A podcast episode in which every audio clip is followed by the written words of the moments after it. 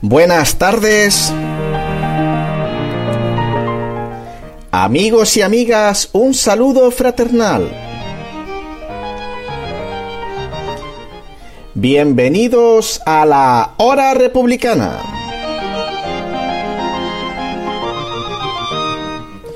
Un programa de la plataforma estatal Ciudadanos por la República.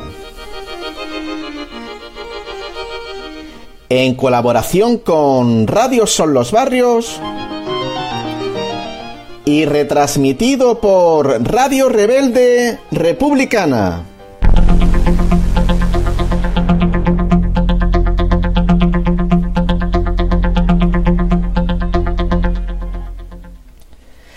Actualidad republicana, noticias internacionales.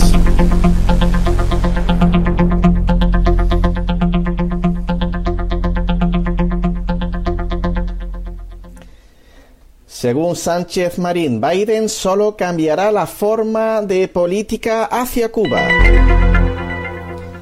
El demócrata Joe Biden continuará la vieja política de Estados Unidos hacia Cuba, lo que podría cambiar es la forma de ejecutarla, prevé un experto. El analista de temas políticos Juan Alberto Sánchez Marín, en una entrevista concebida el miércoles a Hispan TV, señaló que Estados Unidos, además de imponer un duro bloqueo a Cuba, trata de sembrar la desestabilización en la isla a través del financiamiento de grupos internos.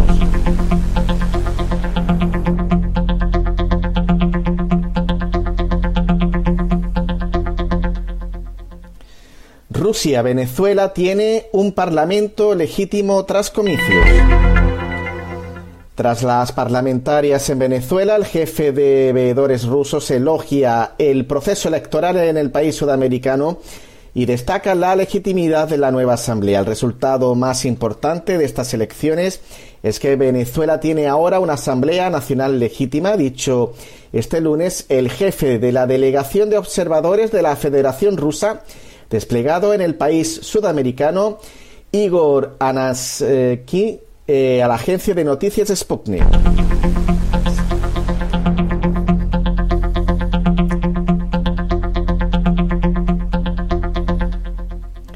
Aumentan vuelos de bombarderos estratégicos de Estados Unidos cerca de Rusia.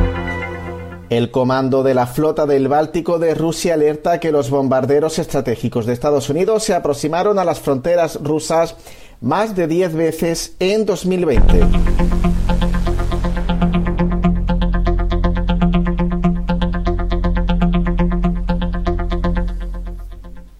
Estados Unidos financia programas subversivos para promover la inestabilidad social y política como parte de su estrategia contra el gobierno de Cuba, dice un experto. El analista de temas internacionales Fernando Casado, en una entrevista sostenida este domingo con Hispan TV, ha señalado que el financiamiento estadounidense a los grupos de oposición dentro de Cuba es un golpe blando mediante el cual Washington busca reforzar el acoso de la sociedad civil contra el Ejecutivo de la isla para que finalmente lo derrumbe. Sin duda, estos actos se enmarcan dentro de lo que podríamos definir delitos de lesa humanidad o incluso de terrorismo, que están totalmente prohibidos por el derecho internacional manifiesta el experto. De acuerdo con el entrevistado, Estados Unidos está haciendo uso de su poder hegemónico militar e internacional para actuar a sus anchas sin que nadie le diga nada.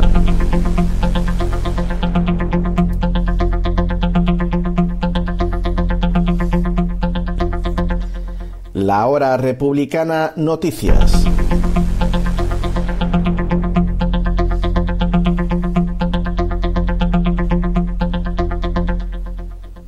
Revela nuevos detalles del asesinato del físico nuclear iraní. Los disparos que mataron al jefe de la Organización de Investigación de Innovación del Ministerio de Defensa iraní, el físico nuclear Mohsen Faghrizadeh, provinieron de un arma montada en un vehículo en el cual no había gente que explotó poco después del ataque, informó la agencia de noticias iraní Fars. Según el informe, el 27 de noviembre por la mañana, el experto iraní conducía un auto blindado y a su lado estaba su esposa. Además, iban acompañados por un convoy de otros vehículos blindados. En algún momento la escolta se adelantó a Fagrizade para revisar la zona a la que se dirigían. De repente hubo un disparo que hizo que el científico se detuviera a un lado de la carretera ya que pensaba que su automóvil estaba funcionando mal. Luego siguieron otros disparos desde una ametralladora control remoto que fue montada en un coche Nissan aparcado a unos 150 metros de distancia. Una de las balas golpeó la espalda de Fagrizade. Según el informe, pocos minutos después el automóvil con el arma explotó.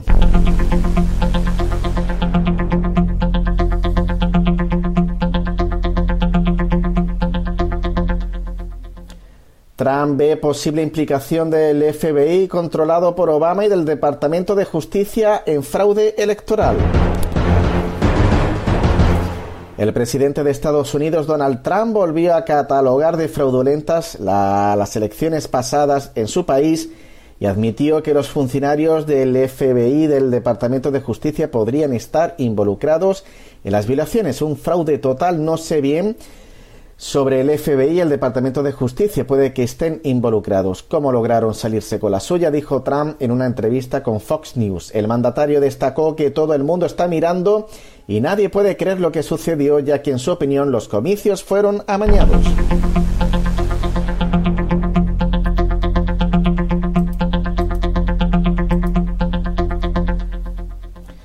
Grupos armados pro-Trump amenazan a Secretaría de Estado de Michigan. Grupos armados pro-Trump empuñando armas se reunieron ante la casa de la Secretaría de Estado de Michigan para intimidarla por certificar victoria de Biden. La Secretaría de Estado de Michigan eh, Jocelyn Betson ha denunciado este lunes que decenas de simpatizantes del presidente saliente de Estados Unidos, Donald Trump, empuñando armas, se reunieron frente a su casa el sábado por la noche. Benson ha precisado en su cuenta Twitter que los descontentos corearon una serie de eslóganes para denunciar el supuesto fraude electoral al grito de paren el robo.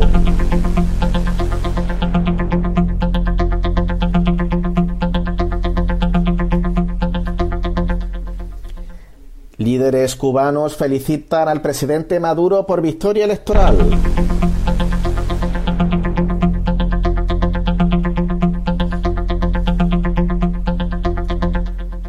El mandatario cubano refirió que la jornada constituyó una victoria de la revolución y el, pueblo bolivariano. El gran polo patriótico obtuvo el 67,6% de los votos, ocupando 177 escaños en la Asamblea Nacional. El primer secretario del Partido Comunista de Cuba, general de ejército Raúl Castro Ruz, y el presidente de la República, Miguel Díaz Canel Bermúdez, enviaron este lunes un mensaje de felicitación al mandatario venezolano Nicolás Maduro tras los resultados en los comicios. En la misiva refirieron que en nombre del pueblo, el partido y el gobierno cubanos Felicitamos al gran polo patriótico, al Partido Socialista Unido de Venezuela PSUV y al pueblo bolivariano y chavista por la victoria alcanzada en las elecciones legislativas.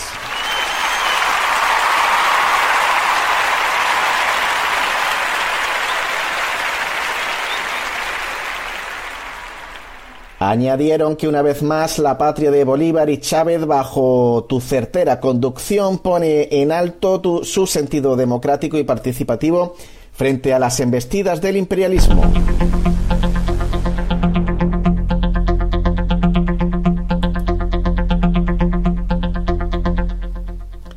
En Francia el gobierno echa para atrás el proyecto de ley que prohibía filmar a policías en acción.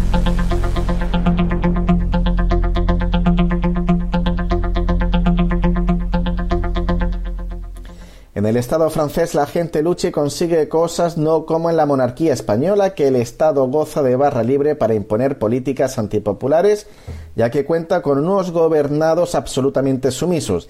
El gobierno francés ha abandonado un controvertido proyecto de ley que pretendía restringir, perdón, el derecho a filmar a los policías en acción, o sea, una ley mordaza anunciado este lunes el líder del partido gobernante del presidente francés Emmanuel Macron, Christopher Castaner.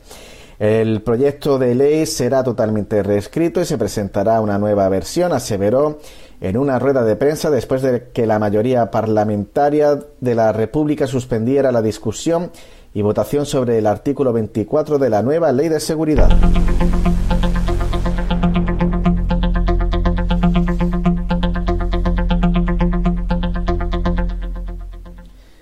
El recibo de la luz sube de un modo importante y el gobierno progresista mira para otro lado.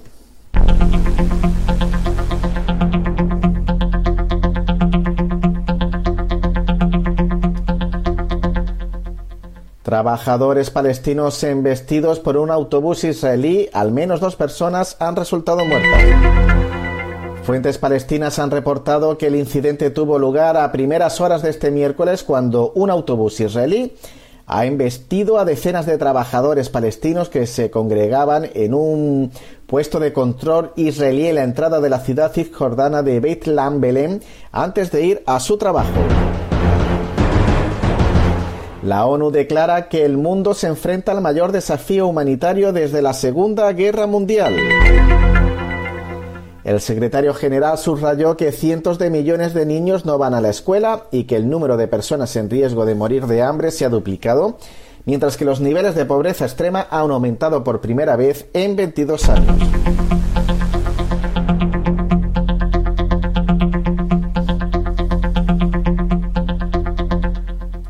La sonda china eh, Chang'e 5, eh, que tiene como fin traer a la Tierra muestras de suelo y rocas lunares, aluniza con éxito. Yemen registra 233.000 muertes en seis años de bombardeos de Arabia Saudí. Movilizaciones en 90 ciudades contra la ley de seguridad global, importantes disturbios en París. Sospechosa y silenciada muerte a tiros de un alto oficial del Mossad en Tel Aviv.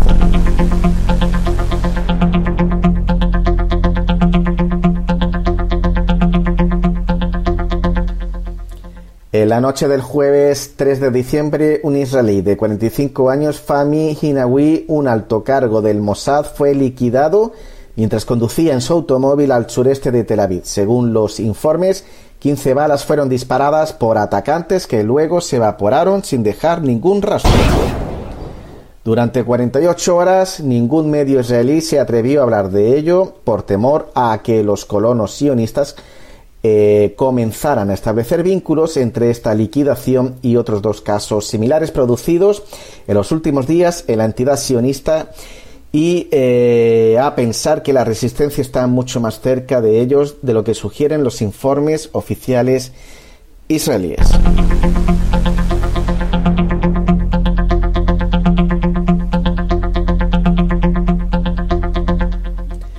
Francia, 22 detenidos por la represión policial en una nueva jornada de movilización masiva contra la ley de seguridad. Al menos 22 detenidos en Francia tras los nuevos disturbios contra la ley de seguridad.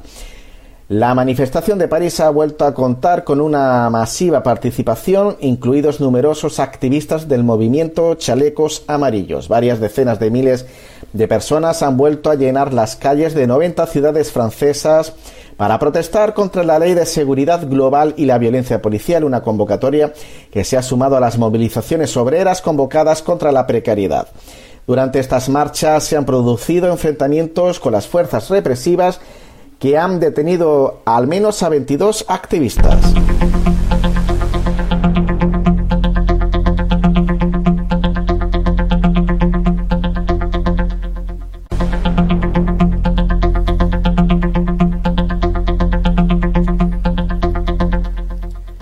La hora republicana, noticias.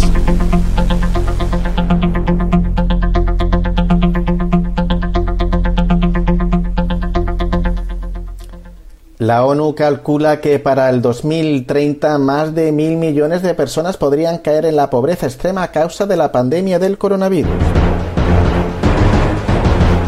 Sostiene que la crisis actual es un punto de inflexión y el futuro del mundo dependería de las decisiones que se tomen hoy. El coronavirus podría contribuir a que otras 251 millones de personas caigan en un estado de pobreza extrema, elevando el número total a más de mil millones para el año 2030, advierte el informe conjunto del Programa de Naciones Unidas para el Desarrollo, PNUD, y el Centro Pardí para Futuros Internacionales de la Universidad de Denver, Estados Unidos.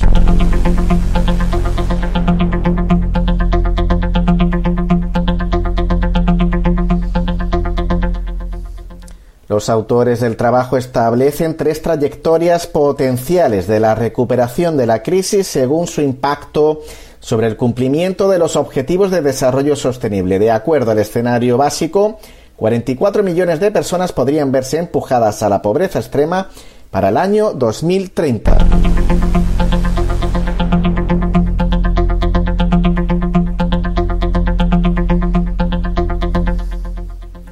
Hackean y descargan 100 gigabytes de datos de computadoras de una empresa italiana de defensa y ciberseguridad que trabaja con la OTAN. Según la investigación, dos sospechosos contagiaron con un troyano 94 ordenadores de, Leonardo SPA entre mayo de 2015 y enero de 2017. Estuvieron recibiendo información de las computadoras. Dos personas fueron arrestadas en Italia este sábado, este bajo sospecha de haber hackeado computadoras de la empresa Leonardo SPA que opera en los campos de defensa, tecnologías aeroespaciales y ciberseguridad.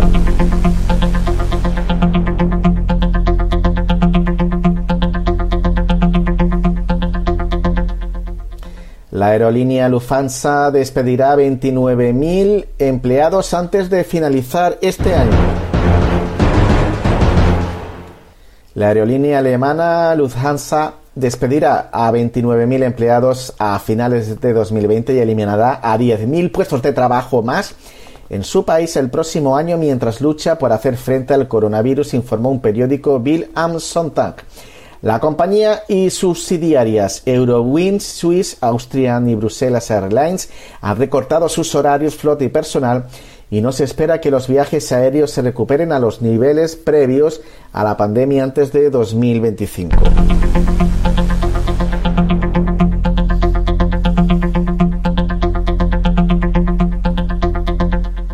Alianza de Partidos del Gobierno venezolano obtiene mayoría en el Parlamento con 67,6%.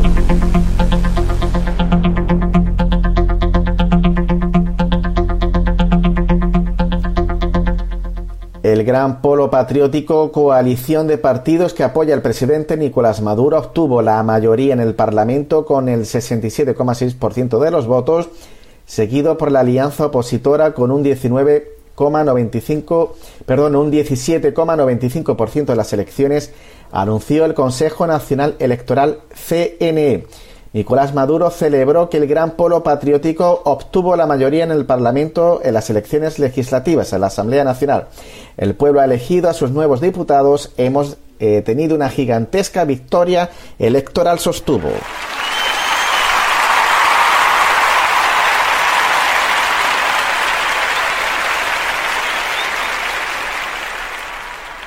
Maduro señaló que la Asamblea Nacional electa el 6 de diciembre se estrenará el próximo 5 de enero de 2021 en paz.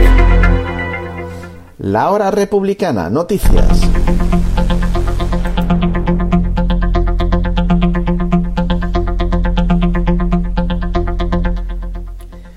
Trump y el terrorismo contra Cuba. Una escalada de sabotajes a la economía dirigidas desde Estados Unidos se ha producido en Cuba entre 2017 y 2020, continuada durante la pandemia de la COVID-19, el llamado Movimiento San Isidro MSI, al que tanto espacio han dedicado los medios de comunicación canallas en las últimas semanas, no puede desligarse de esas acciones que junto a otras, como la supuesta acción artística desplegada por este grupo de cuatro personas sin prestigio alguno en la isla, forman parte del plan del golpe blando para derrocar al gobierno cubano.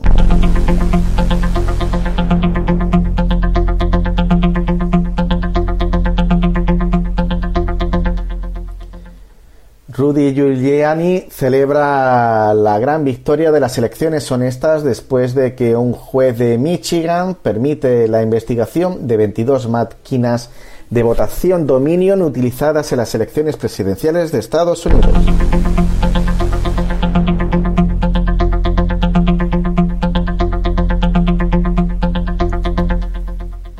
El juez Kevin Elsenheimer permitió la investigación en el condado rural de Antrim. El abogado personal del presidente tuiteó gran ganancia para las elecciones honestas. El juez del condado de Antrim en Michigan ordena el examen forense de 22 máquinas de votación Dominion. Añadió, aquí es donde la máquina de Dominion, que no es de confianza, giró 6.000 votos de Trump a Biden. El repunte de votos de Dominion sucedió en todo el estado. El juez Kevin Elsenheimer permitió la investigación en el condado rural de Atrin, pero la investigación se centra en una afirmación hecha por el votante William Bailey sobre la validez de un voto sobre una propuesta y no sobre las elecciones eh, presidenciales. A pesar de esto, la abogada de Trump, Jenna Ellis, le dijo a Fox News el domingo por la mañana, nuestro equipo podrá entrar esta mañana alrededor de las ocho y media y estará allí durante unas ocho horas para realizar ese examen forense. Tendremos los resultados en aproximadamente 48 horas y eso nos dirá mucho sobre estas máquinas. El portavoz del condado de Antrim, Jeremy Scott, dijo al periódico de Detroit Free Express que se tomarán imágenes forenses de las máquinas a partir del domingo. El presidente también ha llamado a Dominion un desastre, sugiriendo falsamente que sus votos se cuentan en países extranjeros. El condado inicialmente llamó a una victoria para Joe Biden, pero luego aclaró que Trump había ganado por varios miles de votos. Llamaron al error error humano.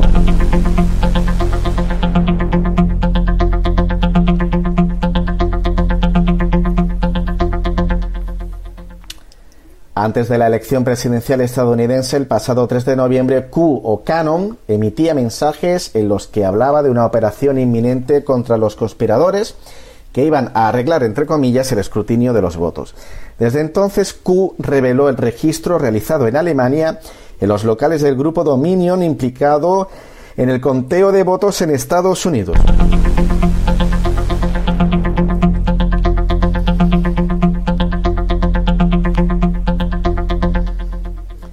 El abogado personal de Donald Trump y ex alcalde de Nueva York, Rudy Giuliani, ha mencionado varias modalidades diferentes de fraude en la elección presidencial, eh, fraudes en la inscripción de los electores, fraudes con los sufragios enviados por, por correspondencia, fraudes en el conteo automatizado de las boletas y fraudes cometidos en el momento de la transmisión de los resultados de las máquinas.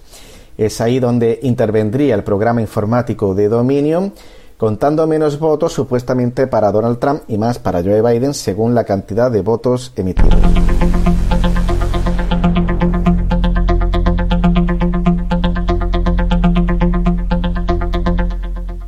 Rudy Giuliani es un político que tuvo aspiraciones reales a convertirse en presidente de Estados Unidos después de ser el alcalde de Nueva York durante los atentados del 11 de septiembre eh, que fue definido como un héroe y ahora se percibe como el último bufón de la corte de Donald Trump en los medios de comunicación.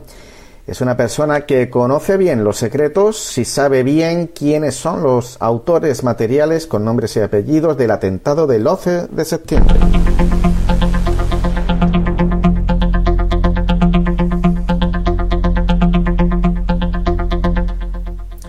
El general Flynn afirma que Obama le tiene miedo y por eso advirtió a Trump que no lo contratara en 2016. Flynn sugirió que la administración de Obama había estado espiando la campaña de Trump durante el periodo previo a las elecciones de 2016 y que bien podría haber querido continuar haciéndolo durante su tiempo en la oficina. Cuando me eligió para ser asesor de seguridad nacional, sabían que su pequeño plan de espiar a Donald Trump se derrumbaría y muchos otros errores de política exterior en los que metieron a nuestro país ya fuera el acuerdo con Irán, los problemas que estaban ocurriendo en Asia, el teatro pacífico, el comercio, todo tipo de cuestiones que estaban en juego y que la última administración hizo para francamente llevar este país hasta los cimientos, dijo Flynn. En definitiva, el general Flynn fue acercándose a Donald Trump. Se implicó en la campaña de este último contra el Partido Demócrata, representante de los puritanos, y Trump estuvo a punto de adoptarlo como vicepresidente o secretario de Defensa, pero acabó nombrándolo consejero de Seguridad Nacional. Este fue el puesto que el general Flynn ocupó durante 24 días desde la llegada de Trump a la Casa Blanca hasta el momento en el que el propio general fue forzado a dimitir a causa del Russia Gate.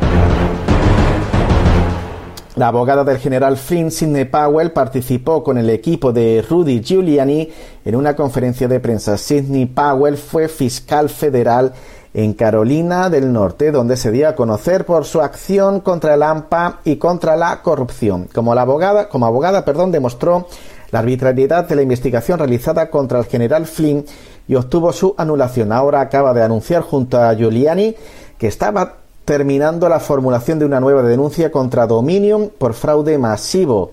La reciente destitución eh, de cinco de los principales jefes del Pentágono lleva la impronta del general Flynn.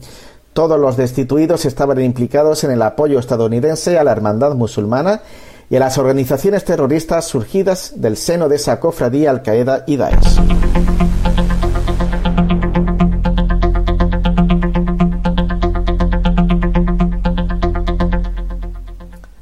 Y para finalizar, publican en Estados Unidos un llamado público a suspender la Constitución. Un grupo de Ohio se identifica como We the People Convention publicó en el Washington Times una hoja publicitaria donde llama al presidente Donald Trump a seguir el ejemplo de su más ilustre predecesor, Abraham Lincoln suspendiendo la Constitución. Publicado el primero de diciembre, el llamado eh, We Are the People Convention recuerda que durante la Guerra Civil estadounidense o Guerra de Secesión de 1861 a 1865, el presidente Abraham Lincoln suspendió la Constitución, proclamó la ley marcial, cerró los diarios de oposición y ordenó el arresto de varios miembros del Congreso de la Corte Suprema. El Estado de Ohio Peleó en el bando nordista durante la Guerra de Secesión y Abraham Lincoln está considerado como el mejor presidente en toda la historia de Estados Unidos. El llamado eh, publicado We the People, eh, que aparece inspirado por el general Michael Flynn, el primer consejero de Seguridad Nacional nombrado por el presidente Trump después de su elección en 2016, exhorta al presidente Donald Trump a seguir el ejemplo de Abraham Lincoln, suspender la Constitución, cerrar diarios de oposición, arrestar a ciertos miembros del Congreso y de la Corte Suprema para confiar después a las Fuerzas Armadas la organización de una nueva elección presidencial. We the People estima que solo así podrá evitarse una nueva guerra civil en Estados Unidos. El 9 de noviembre de 2020, el presidente Trump destituyó varios altos responsables del Pentágono, comenzando por el secretario de Defensa, los reemplazó por allegados del general Michael Flynn. Este es un comunicado de la red Voltaire.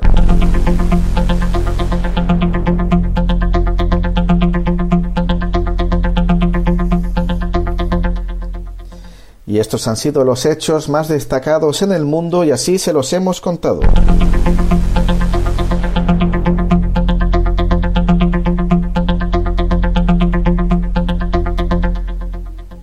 A continuación, después de la actualidad internacional, vamos a tener en el programa La Hora Republicana la música del grupo británico King eh, con su álbum Night Train y los temas Back in Time y eh, My Shadow. Eh, después tendremos la tertulia con Juan Ramón Gómez de la plataforma Ciudadanos por la República del Campo de Gibraltar. Antes de dar paso a la música y a la tertulia, vamos a ver en cuanto a la actualidad de la provincia de Cádiz unos vídeos donde CGT Enseñanza Cádiz se concentraron la semana pasada frente a la puerta de la escuela infantil Triquitraque para exigir al Ayuntamiento de Puerto Real la readmisión de dos trabajadoras despedidas por la empresa Koala. CGT Enseñanza Cádiz se concentró frente a la puerta de la escuela infantil Triquitraque para exigir al Ayuntamiento de Puerto Real ya que la guardería es de titularidad municipal y a la empresa concesionaria Koala Soluciones Educativas sociedad anónima del grupo empresarial de Florentino Pérez, al igual que la antecesora empresa Clece, la reincorporación inmediata de las dos trabajadoras despedidas por la nueva empresa que se ha hecho cargo de la gestión de este centro y servicio educativo. CGT exige directamente a Elena Amaya, alcaldesa de Puerto Real, y a Florentino Pérez, dueño de las concesionarias Clece y Koala, la reincorporación inmediata de las dos trabajadoras despedidas por la reestructuración de la plantilla.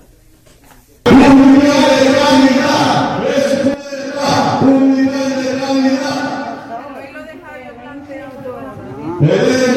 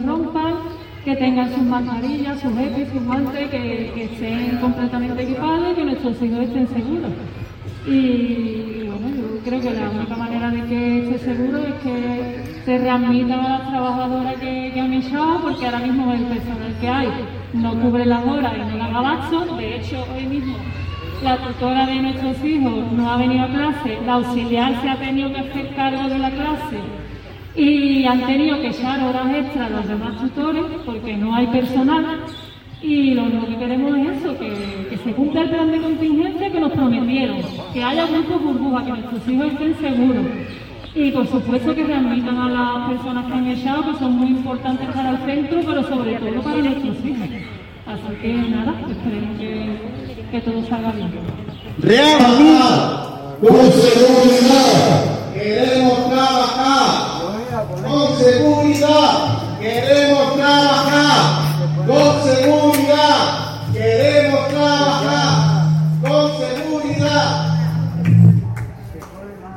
Florentino, patán, falta personal. Fiorentino, patán, falta personal. Florentino, Patán, falta personal, Florentino, Patán, falta personal, Florentino, Patán, falta personal.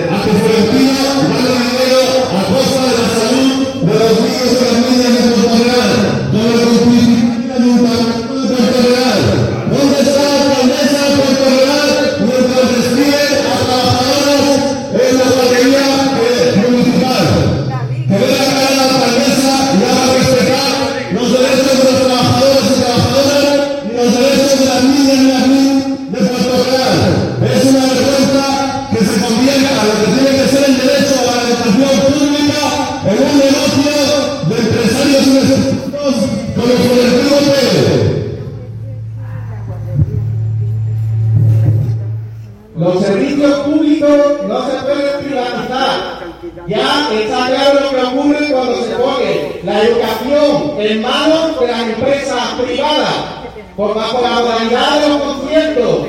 Lo único que hace es lucrarse. No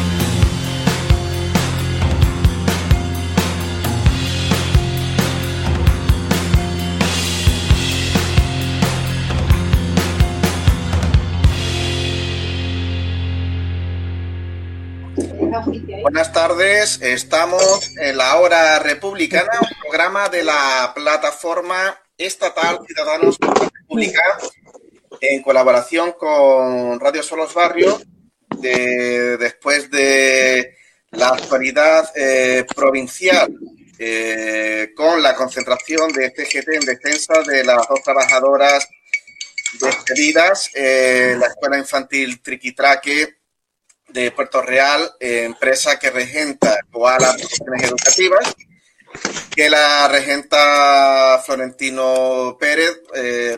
bueno, se ha producido el despido de dos trabajadoras y eh, también después de la actualidad internacional y de la música, eh, que hoy eh, hemos traído al grupo King con su álbum Night Train y hemos escuchado el tema Back in Time.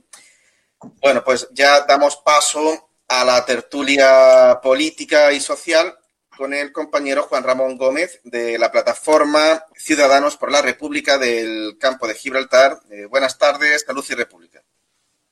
Buenas tardes, Salud y República. Todos. Bueno, pues si te parece, podemos comenzar con la actualidad estatal, eh, bueno, unida también a Europa, ¿no? Y a la actualidad internacional.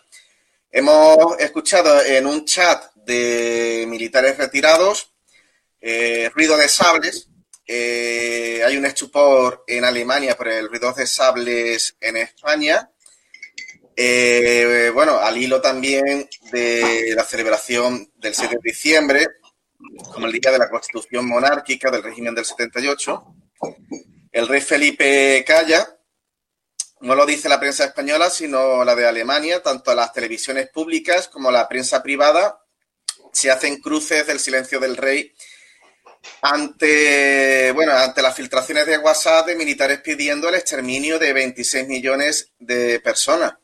Además, ponen la alerta en el interés de exmilitares que llaman a un golpe de Estado en España. El canal NTV en Alemania lo destaca en su portada de este fin de semana pasado. Los alemanes destacan que la presencia del poder militar hace que el gobierno no haga nada útil en esta línea. Además, se preguntan cómo puede ser que se hayan llamado con toda inmunidad a llevar a cabo un golpe de Estado e incluso a ponerse en contacto con el rey a través de carta. El jefe de Estado ha guardado silencio hasta ahora sobre el tema y recuerdan sus vínculos. Él mismo había, servido, había servido perdón, a la Fuerza Aérea. Por otro lado, eh, bueno, eh, vamos a hablar también de la manifestación republicana de este 6 de diciembre contra la Constitución monárquica por la Tercera República convocada por Espacio Republicano, una manifestación que salió desde Cibeles y pasó por la Gran Vía, por Callao y después bajó hasta Sol. Eh,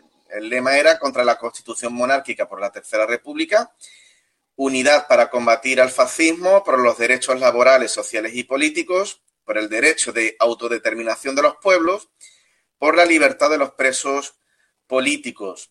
Bueno, pues eh, tenemos al compañero Juan Ramón, pues que nos va a hablar eh, sobre las reivindicaciones que los republicanos hacemos todos los años, este 7 de diciembre, y también, pues todo esto al hilo de las filtraciones de WhatsApp de los militares eh, llamando un golpe de Estado y, hablando de un exterminio de la mitad de la población. Bueno, pues otra vez el 6 de diciembre vuelve el movimiento republicano a reivindicar una, democracia para España, eh, como ya viene siendo habitual desde hace muchos años. Esta nueva manifestación se da en unas condiciones bastante complejas por el tema de, los, de la pandemia y del aislamiento. España ha estado, ha estado movilidad restringida, de modo que no ha sido posible que se desplacen eh, desde otros puntos de, España hacia Madrid para participar en las manifestaciones y ha limitado a que, como años anteriores, en distintas ciudades de España se reivindicase una democracia real que ponga a toda la ciudadanía en el plano de igualdad como reclaman los derechos humanos y la Carta de Naciones Unidas. Sorprende que en Europa no se quieran enterar. No se van a enterar porque, entre otras cosas, tenemos en las, en las instituciones europeas al señor Borrell como portavoz de, Europa. De modo que si este señor Borrell no se entera, el resto está mirando hacia otro lado. Y me refiero al tema del ruido de sables, que no deja de ser pues más, más teatrillo para asustar, amedrentar al movimiento de izquierdas, a la izquierda española, que sistemáticamente viene siendo amenazada por, por, esta extrema derecha protegida por el propio Estado, por el propio Estado, decimos bien, por el propio Estado. El ruido de sable está protegido directamente por la jefatura del Estado, que recordémoslo aquí otra vez más, para que no se quede en el olvido, que es heredero de Francisco Franco, el golpista, del que sacaron hace poco de cuelgamuros en, entre, un, nuevo eh, nuevo enterramiento de Estado. Ahí estaban el gobierno sacando los huesos del general Francisco Franco y llevándolas a otro cementerio. Una cosa espantosa y, mal vista que de estas cosas en Europa no se quieren enterar. No se quieren enterar porque les viene bien tener a una democracia de bajo, de bajo nivel como la que tenemos en España para así manejar el país y saquearlo a su antojo los, los poderes económicos europeos. Hablamos de Alemania directamente y por qué no también de Francia, de alguna manera. Este ruido de sables también coincide con una noticia que ha sido poco difundida, la estoy buscando, la he visto y la, que ha desaparecido, no la he encontrado otra vez de nuevo, en la que el emérito, señor emérito, padre de Felipe, pues eh, tenía intención, tiene intención de regular un dinero negro en Hacienda que tenía recogido por ahí, en, en Suiza y en algún otro paraíso fiscal.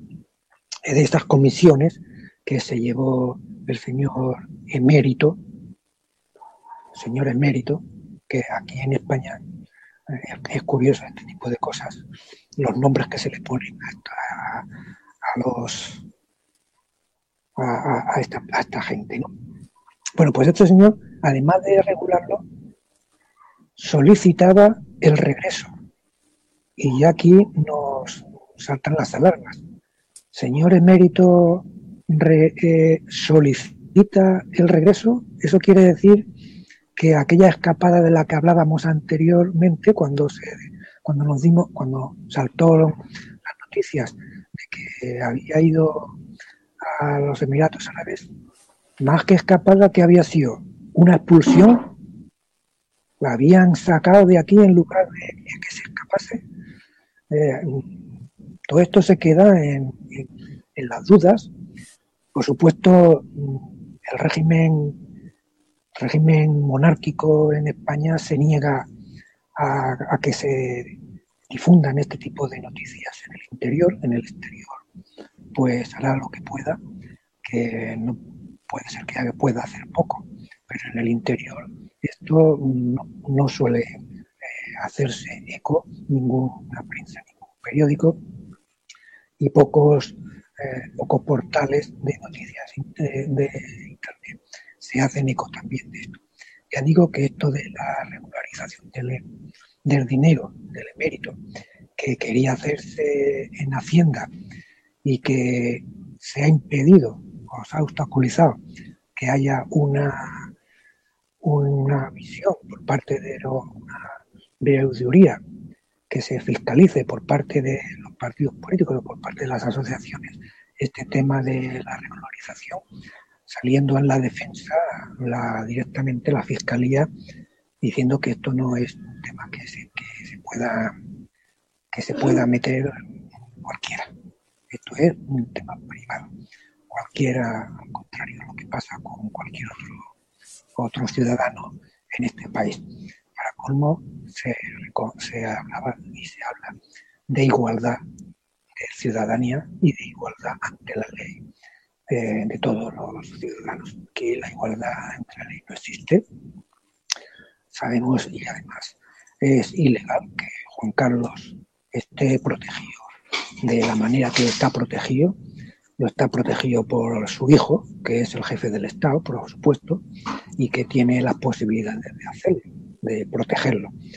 Más allá de que sus colegas, eh, estos individuos de la caverna, situados también más allá del ejército, que están haciendo el ruido de sables, como posible eh, cortina de humo para que se hable de unas cosas y se oculten otras, no se hablen de otras, y sobre todo para hacer contraste con un gobierno que se supone que es, eh, como dicen, que es social comunista, social chavista, un, gobierno de, izquierdas, un gobierno de izquierdas, que ahora se, desmarca, bueno, se descuelga con el desconocimiento de las elecciones en Venezuela, que ya hablaremos del tema cuando corresponda.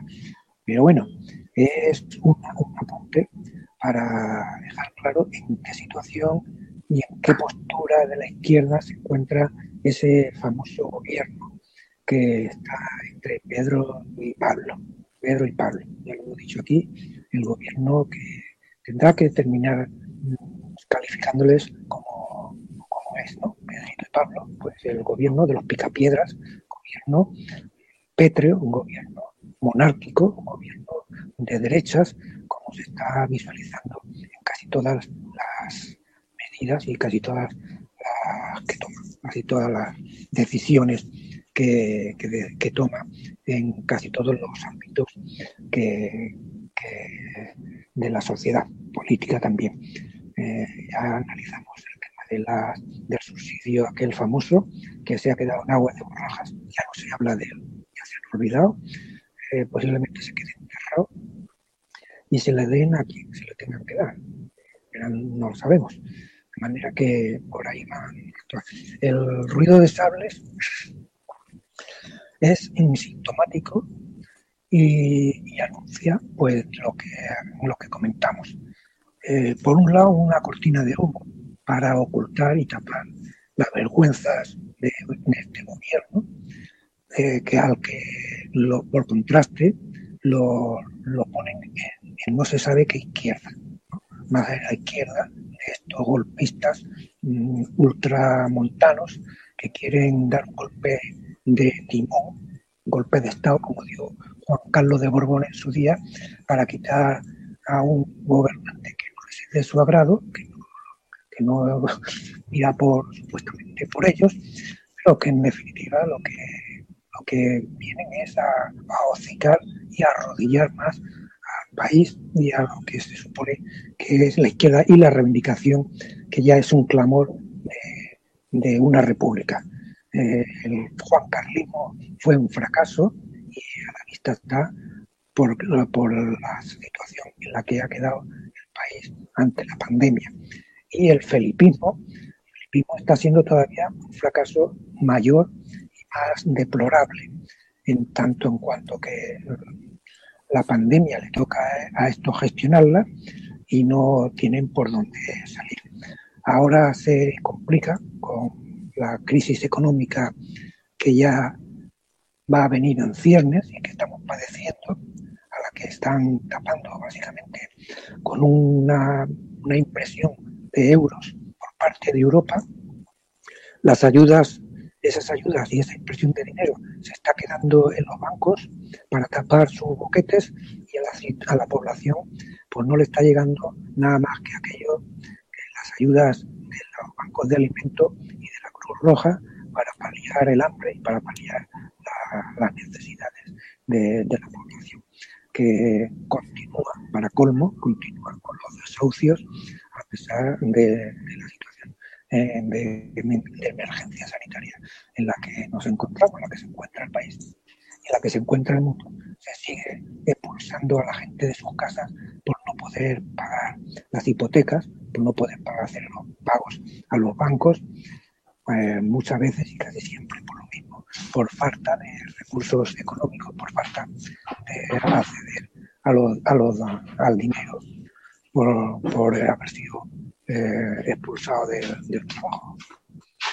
Hasta aquí, César, continúa tú con tu... Bueno, pues si te parece, podríamos pasar a analizar la actualidad internacional eh, coinciden las elecciones, coincidieron las elecciones de Venezuela con un 6 de diciembre, que es el día de la constitución monárquica del 78 y también es el día en el que los republicanos pues salimos a manifestarnos en contra de esta constitución, eh, solicitando eh, una apertura de proceso constituyente que nos lleve a la elaboración de una nueva constitución por la Tercera República. En este caso, una república eh, que palie pues eh, los problemas sociales y económicos que está atravesando el país, una república que sea popular, que sea federativa, eh, que sea laica, que sea federativa, pues que bueno, pues que permita mm, que se puedan ir bajo la autodeterminación de los pueblos y las nacionalidades históricas, que dé la posibilidad de que diversos territorios se puedan federar sea federativa, no, no nace como federal, porque eso no se puede imponer, pero sí que puede haber un proceso de federación. Y eso nos lleva pues a defender eh, la libertad de los presos políticos, eh, no solamente los catalanes, sino también presos políticos que son artistas, raperos como Baltoni, por ejemplo. Bueno, que no es, no es un preso político, está exiliado junto a Puigdemont en Bruselas pero que lo hubiesen metido en la cárcel y a Pablo Hasél pues ahora mismo también le quieren imputar más cargos. Eh, bueno, eh, eh, Maduro, el PSUV, el polo patriótico, el bloque de izquierdas ha ganado las elecciones, el, bloque de izquierdas por, que apuesta por la vía al socialismo, ha ganado las elecciones a la Asamblea Nacional, al Parlamento en, en Venezuela, ya no se puede, ya no pueden decir que la Asamblea Nacional, que está la Asamblea Nacional Constituyente, que había una asamblea paralela, ya mm, ha ganado las elecciones para la Asamblea Nacional, que estaba en desacato cuando supuestamente había ganado las elecciones la derecha, eh, porque había metido a dos parlamentarios de la zona de, mm, de Amazonas, que bueno, que no eran parlamentarios, los había metido dentro y bueno, pues es un punto de inicio. No sé, creo que no tendrá el reconocimiento estas elecciones por parte de la Unión Europea. Por otro lado, el gobierno de Biden en Cuba pues apuesta por la injerencia del golpe blando, está sacando a la oposición, a diversos artistas que no tienen mucho renombre, pero los está sacando de concentración eh, con el apoyo de los medios de comunicación. Eh, se está produciendo choques interimperialistas. Eh, hemos visto en noticias de Hispan TV, pues aviones, eh, cazabombarderos de Estados Unidos en las fronteras con China, concretamente a partir de la base militar de Guam, en la zona Pacífico-Índico. También estos aviones en las fronteras con Rusia, eh, el asesinato del científico nuclear iraní, eh, que lo hemos comentado en las noticias internacionales, cómo fue, y concretamente en Estados Unidos, pues sigue la denuncia del fraude de las elecciones, en concreto eh, el abogado de Donald Trump, Giuliani, que había sido mm, alcalde de Nueva York, bueno, y que durante mm, los atentados del 11S, pues había sido calificado como un auténtico héroe, ¿no? En el marco de estos atentados por la gestión que hizo la ciudad de Nueva York y que es una persona que conoce con nombres y apellidos quiénes son los autores materiales del atentado del 11S y, ha recibido amenazas. Ahora, em, bueno, sin defenderlo en lo ideológico, pero eh, ahora aparece en los medios de comunicación como un bufón, como un tonto, todos los medios de comunicación lo que destacaron es que se le había corrido el tinte del pelo eh, por la cara cuando anunció el fraude. Eh, ha pasado de ser un héroe a ser un bufón y bueno, lo que está denunciando es el sistema de conteo de, unas máquinas de votación, que tiene un sistema informático que al parecer eh, el conteo se estaba haciendo en la empresa que hace el conteo, lo estaba haciendo desde Alemania, por lo que he leído en, algunos comunicados. Bueno, ¿cómo está mm, la situación internacional actualmente con respecto a lo que hemos hablado? Bueno, quizá el punto más mm, candente es ahora mismo las elecciones de Venezuela. Todo está apuntando hacia estos comicios que se han realizado en Venezuela y que contaban con que con no reconocerlo directamente ya antes de, del inicio. La Unión Europea eh, le exigió a, Venezuela que aplazase estos comicios, lo cual pues era una violación de la Carta Máxima de la Constitución venezolana y correspondía por fecha renovar la asamblea, que no era una elecciones por la presidencia, lo cual está es, esa parte, tiene otra, otros, otros comicios diferentes, los, comicios presidenciales no se correspondían con esto, pero la Unión Europea en particular pues se empeña en, en, negar, en engañar a la gente, eh, en definitiva, en enturbiar la noticia para desconocer o llevar sus intereses hacia su molino.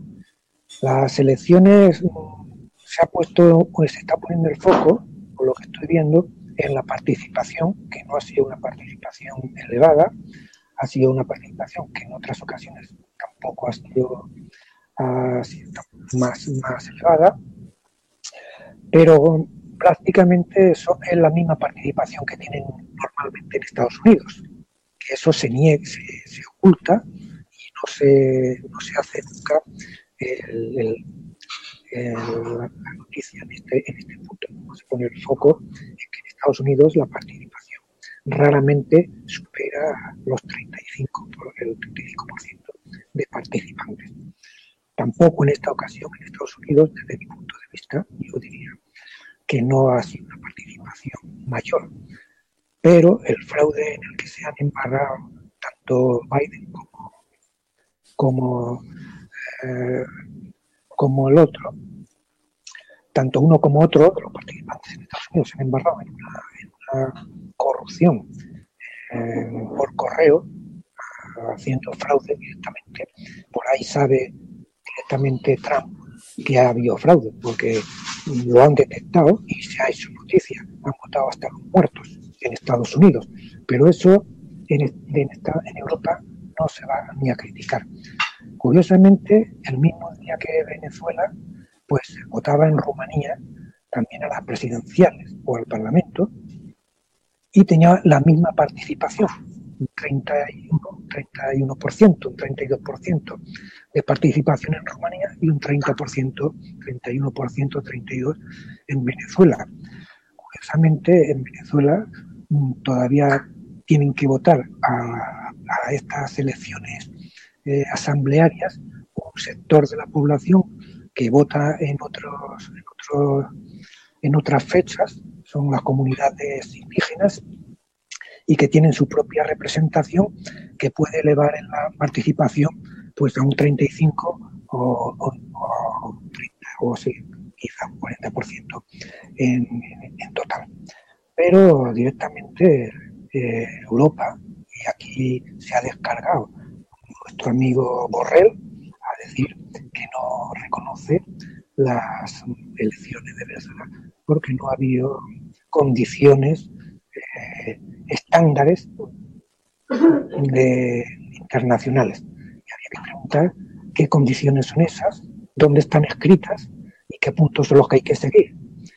Y ya de paso, que nos digan si esas elecciones estándares se han dado para elegir a Felipe VI como jefe de Estado en España.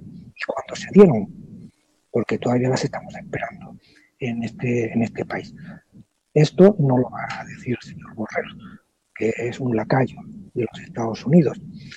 En definitiva, que Inglaterra, Inglaterra en particular, embarcar en la agresión a Venezuela, en una, en una agresión prácticamente de guerra, de saqueo, no reconozca a, las elecciones, no reconozca la nueva asamblea, no tiene más interés que, que quererle meter mano al oro que se saqueó del Banco de Venezuela directamente. No son parte para decidir estos señores quiénes son los representantes En tu caso es el, el pueblo venezolano. Y recordemos aquí que este libreto que se aplica a, Venezuela lo han utilizado y con éxito en Libia en particular, donde nombraron un gobierno eh, interino para bombardear y, y, hacerle la guerra al gobierno de Libia no hace tanto tiempo, todos lo recordamos, y en qué situación se ha quedado Libia ahora, donde ahora la esclavitud pues es un, pan diario que lo estamos lo estamos lo está padeciendo la población allí y ha sido denunciado en Naciones Unidas. También se ha intentado una y otra vez el mismo libreto de gobierno interino en Siria, donde no ha dado resultado, pero siguen desconociendo el gobierno de Siria y las tierras ocupadas por los Estados Unidos en el norte de Siria, pues la tienen ocupada violando toda la legalidad internacional como están haciendo con Venezuela. Esto es un caso vergonzoso que entra, entra directamente de lo que son agresiones de guerra directamente para, intentar mm, para intentar derrocar el gobierno que tienen en Venezuela. La oposición es una oposición venezolana que está a las órdenes de Washington directamente, son unos funcionarios directamente de Washington, tanto de Trump como la siguiente, veremos a ver por dónde nos va a salir el Biden, pero no seguirá muy lejos, ya tiene el mismo interés. No le interesa presentarse a las elecciones, ah, no le interesa para impedir darle el respaldo a la constitución venezolana. Lo que le interesa es derrocar al gobierno y derrocar la Constitución para meterle saco, tras saco a, las, a los recursos que el país tiene, como hicieron directamente, como hicieron en Bolivia, donde el gobierno interino empezó a vender los recursos de la nación, empezó incluso a endeudarse ilegítimamente un gobierno interino que había sido golpista, que afortunadamente terminó haciendo unas elecciones y se vio el respaldo que tenían los golpistas. Ninguno. Ninguno. Y en Venezuela, pues no le interesa participar en las elecciones para darle, eh, para no darle el reconocimiento a la Constitución y a la, y a la Asamblea. Otras cosas tampoco, porque ni siquiera tienen mayoría de ninguna manera, ninguna clase, eh, perderían de sí a sí. Aunque ganasen, como sucedió en la asamblea anterior, que ha sido eh, renovada, que la ha sido renovada por los votos en esta ocasión, donde la oposición ganó, no tenía ningún interés en legislar de manera mm, que, fuese en beneficio del país, sino directamente en derrocar al gobierno, a la presidencia de, Maduro en este caso, y desconocer la constitución por la cual habían llegado a la, esa asamblea. Esa asamblea ilegítima que estaba en desacato y que, los tribunales habían detenido para que no, en una serie de, de legislaciones de las que no eran competentes, esta asamblea es la que dicen de la Unión Europea que reconoce una asamblea que ya ha cumplido su mandato y que ya mm, ha sido renovada en estas nuevas elecciones. No han querido, una parte de la oposición, porque sí hay una oposición ¿eh? que libremente ¿eh? ha decidido pues, participar de manera pacífica. A recordar también que la, el, Maduro, el gobierno de Maduro directamente, el presidente, ¿eh? negoció con cierta parte de la oposición que estaba mm, que estaba encarcelada por delitos de diversos delitos, en particular por delitos de sangre en, en las manifestaciones salvajes que cometieron y a los llamados a la rebelión y a la violencia que habían cometido directamente negoció la participación de estas, de estas asambleas y unos, unos accedieron, habrán cumplido cierto algunos, no nos ha llegado la noticia, pero otros como pues se han escapado directamente y están protegidos por el gobierno de Pedro Pablo en España. ¿eh? Esto es algo vergonzoso que, que, que haya sucedido. Eso por parte de Venezuela. Lo de, lo y el resto, pues básicamente igual. Hay un libreto que intentan mm, tapar porque nos, nos, están poniendo en el foco en el tema del precio del petróleo. Está en 40 dólares el barril, pero este no es un precio real, es un precio político, un precio manipulado con objeto de extorsionar a ciertos productores de petróleo para apoderarse de, de estos recursos. Y está sostenido este precio ficticio de 40 dólares por el, saqueo del petróleo que se está haciendo en Libia y que se está haciendo en, Siria directamente. De ahí es que se están financiando el petróleo a 40 dólares directamente. Esto no se puede sostener mucho tiempo más, no se va a sostener mucho tiempo más. Y ya están muy nerviosos y ahí entra la Unión Europea, en este caso, a, beneficiarse de, los recursos cuando estén en su poder, poner el precio, precio real del petróleo que superará ampliamente los 150 dólares el barril por barril, porque ya la extracción del petróleo que queda, que se está sacando, es un petróleo de difícil extracción en su mayor parte, sobre todo en el norte de Europa, donde tiene que ser en, alta mar, y también el petróleo que se está sacando del Golfo de México, también de alta profundidad, de manera que esa extracción no cuesta de ninguna manera 40 dólares por barril. Eso sí, el petróleo que se saca en Libia directamente, pues parece ser que pueda costar unos 6 o 7 dólares el barril.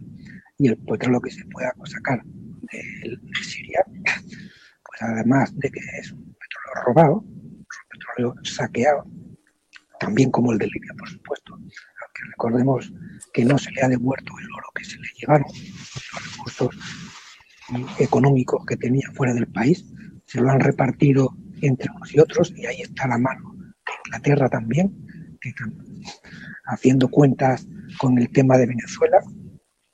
Esto no tardaremos mucho en verlo, no tardaremos mucho en verlo.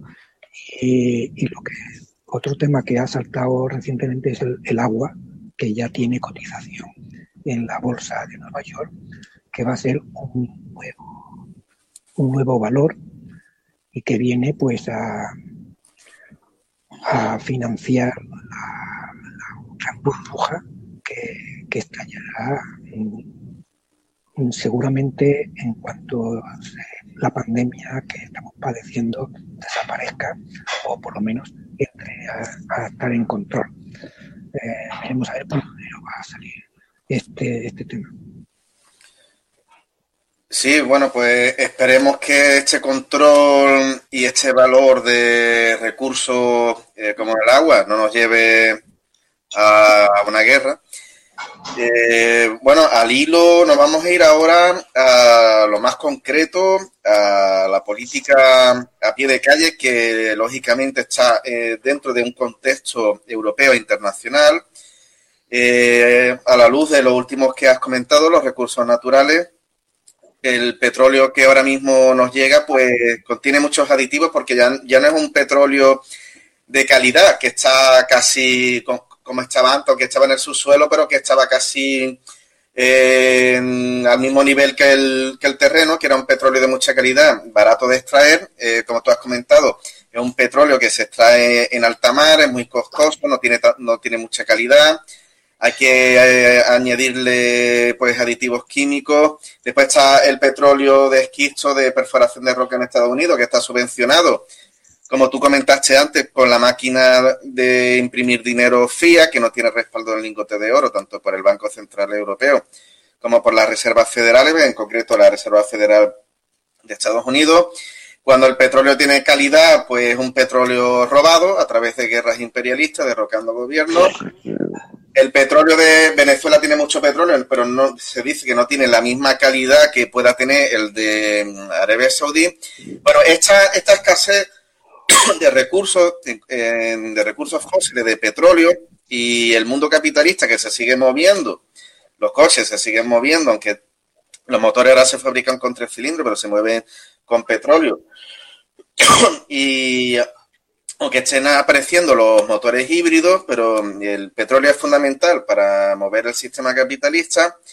Y llega una cuestión a la comarca que es el fondo del barril, eh, que no es otra cosa que, eh, tener que aprovechar eh, todo el contenido del barril de petróleo del crudo hasta el fondo.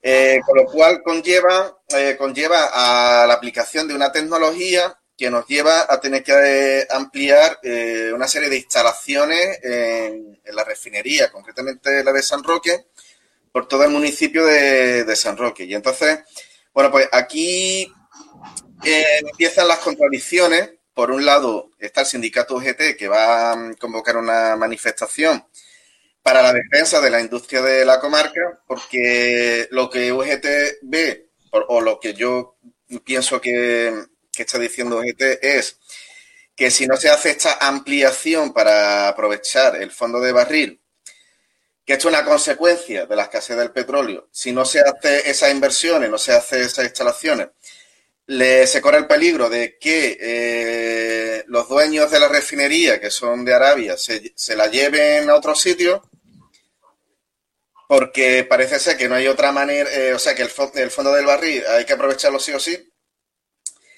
y que si no se hace estas instalaciones, em, pues eso, que la refinería se cerraría y peligrarían 3.000 puestos de trabajo.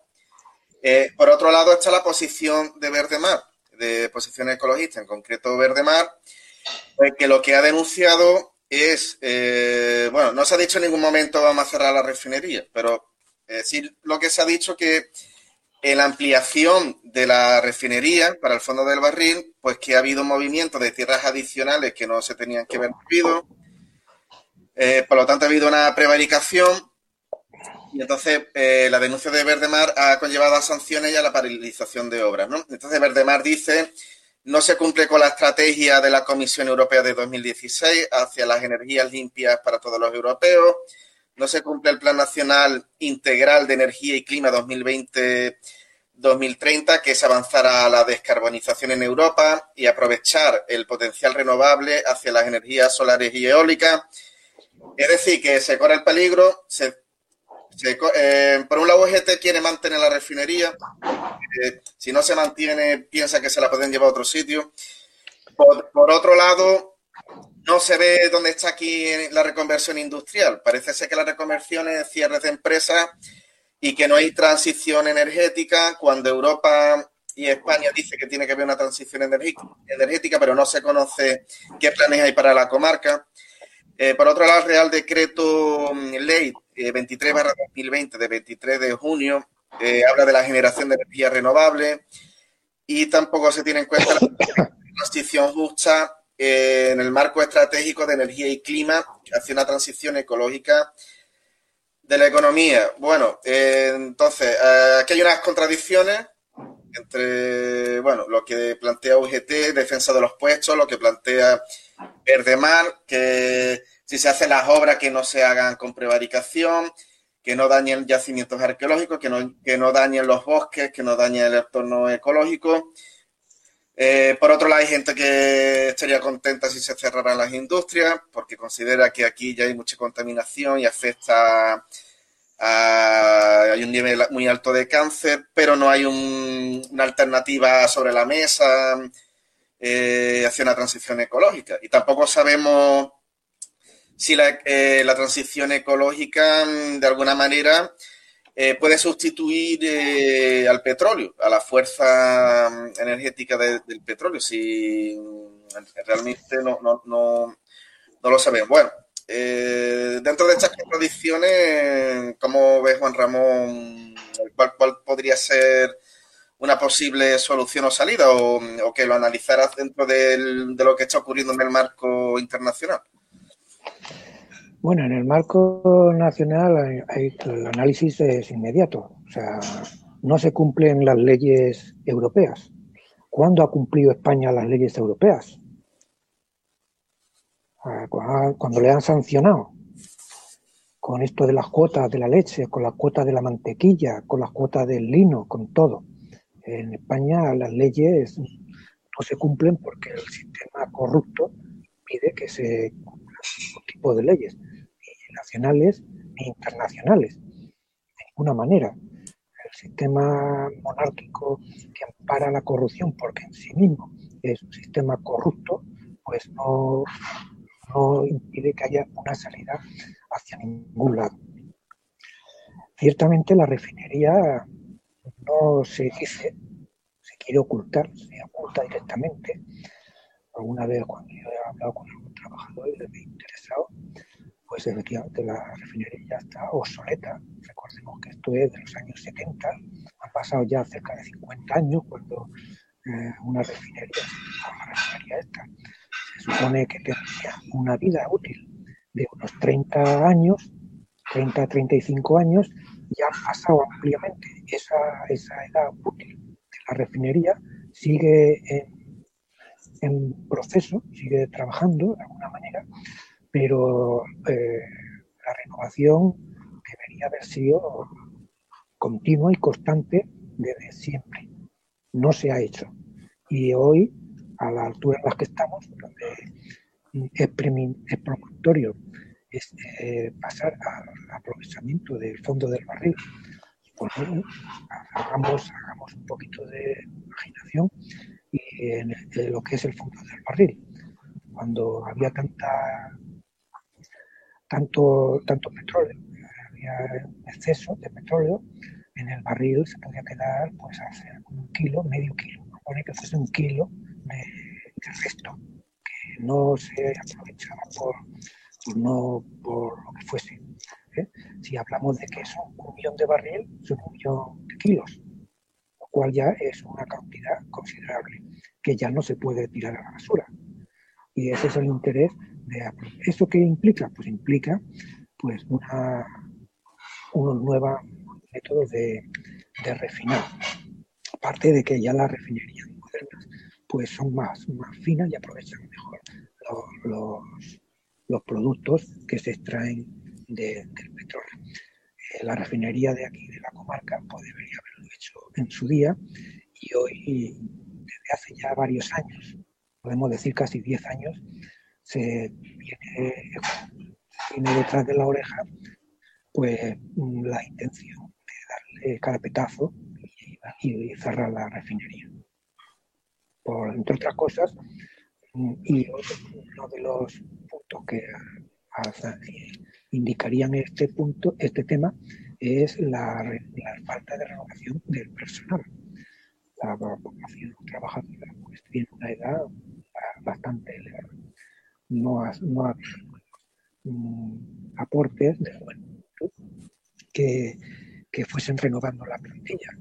Eh, este es otro, otro, tema, eh, igual que en, el resto de las industrias, que como UGT comenta, es la industria de la comarca. Y aquí entra no solamente la refinería, sino las, las industrias anexas al, refinado y también acerinos, que también hay peligro. Estamos viendo cómo se, está, se sigue eh, despidiendo al personal en el tema este de la pandemia sin que sepamos a qué se debe que se reduzca el personal que ya venía siendo habitual en los últimos años, varios años, ya cinco o seis años, en los que se viene reduciendo el personal de acerinos.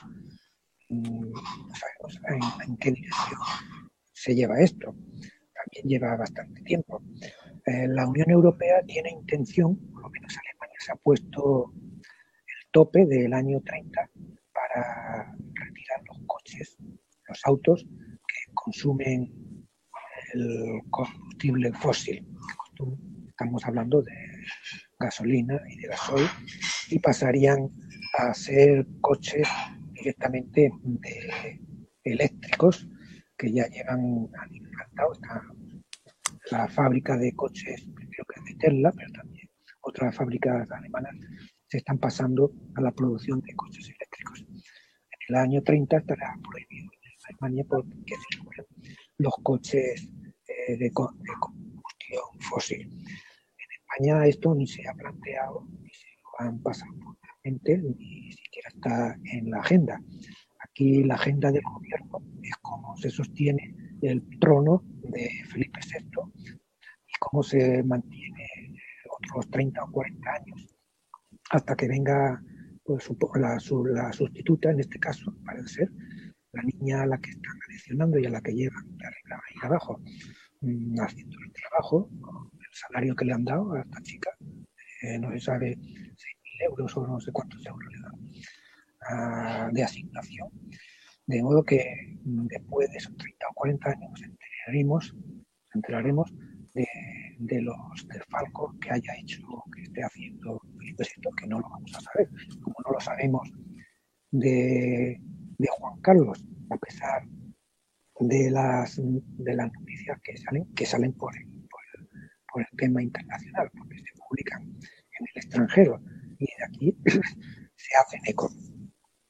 Estaremos esperando eso, pero eso es lo único que hay en la agenda en el país, no hay otra. Y a eso se debe que si el ruido de estables, que si el gobierno bolivariano, que si el gobierno social comunista, hablando de que Pedro Sánchez o otro mm, Pablito pues son comunistas, revolucionarios, no sabe qué. También pues no lo dicen, pero ya lo dirían como de, de Juan Carlos, que también era socialista, ¿no? El rey socialista eh, en, Europa.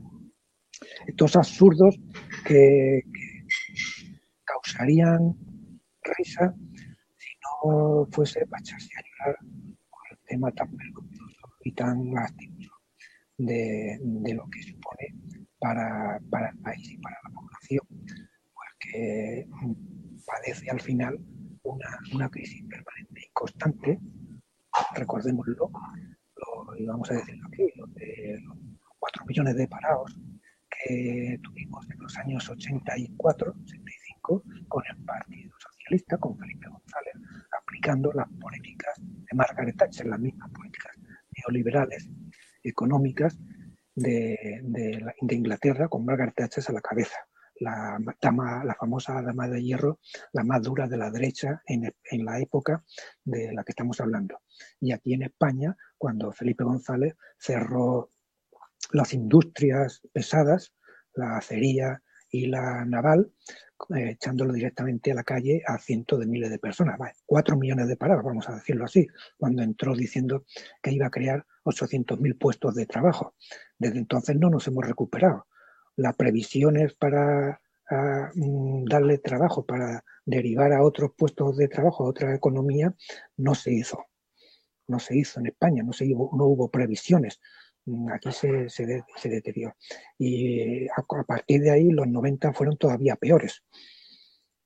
Y vamos a hacer memoria de lo que supuso el informe Petras, que mm, ya lo tenemos olvidado por un informe de principios de los 90, donde se tenía que demostrar cómo se había modernizado España y el informe Petra pues, vino a demostrar que España tenía una crisis de renovación de eh, plantilla y de inclusión de la juventud en la economía y en la sociedad que apuntaba a una crisis social, a una crisis de la población, que es lo que hoy estamos padeciendo. Una crisis de población, mm, de falta de mano de obra, de plantillas eh, envejecidas a todos los niveles, incluida la administración, donde recientemente se publicaba, en España tiene cerca de un 30% de población de trabajadores mm, de, eventuales en la administración, en toda la administración, a todos los niveles, un 30%. Y vamos a recordar aquí que Europa, la Europa, la Unión Europea, exigía ya al principio del 2000 que las plantillas de la administración no superasen el 5% de eventuales, de trabajadores eventuales.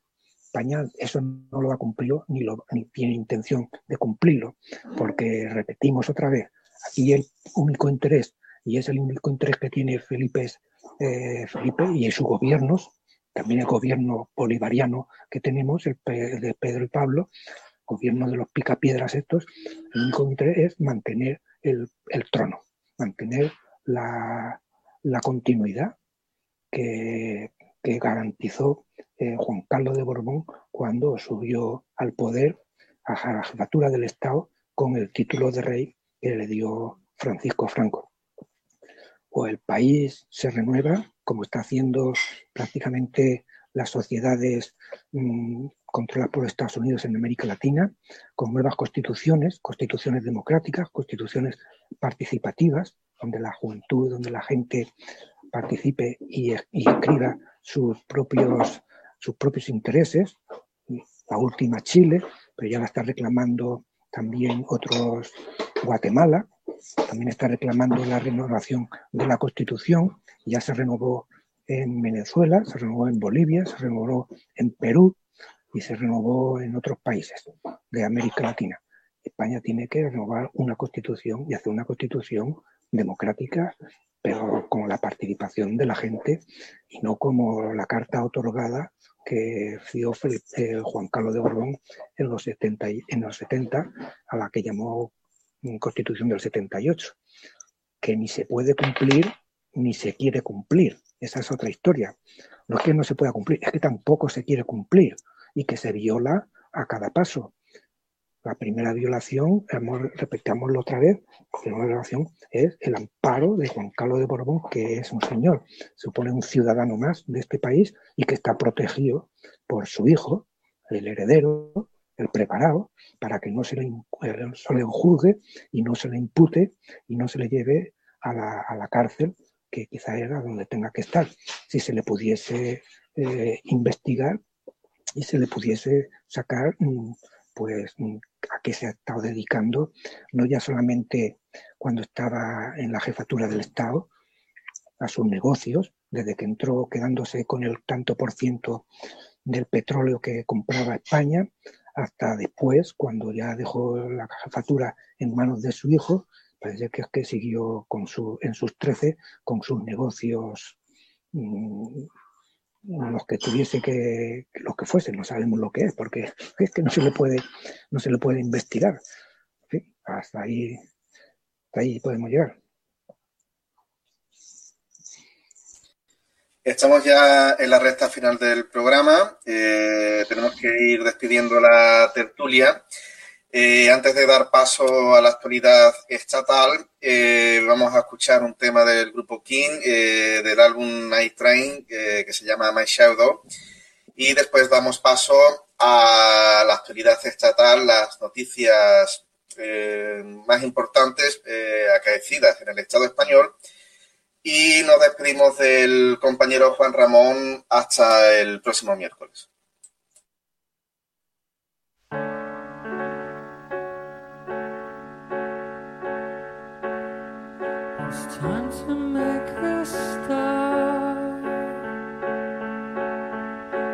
Get to know your heart.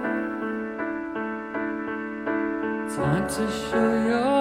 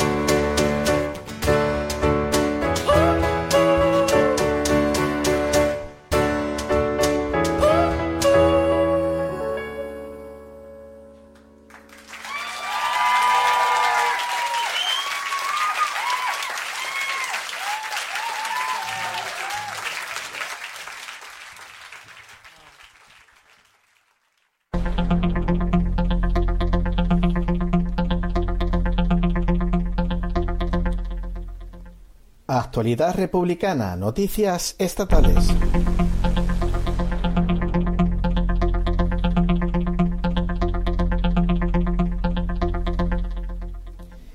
El PP y sus socios de Vox inauguran el hospital pandémico en Madrid sin personal sanitario y en medio de abucheos y protestas.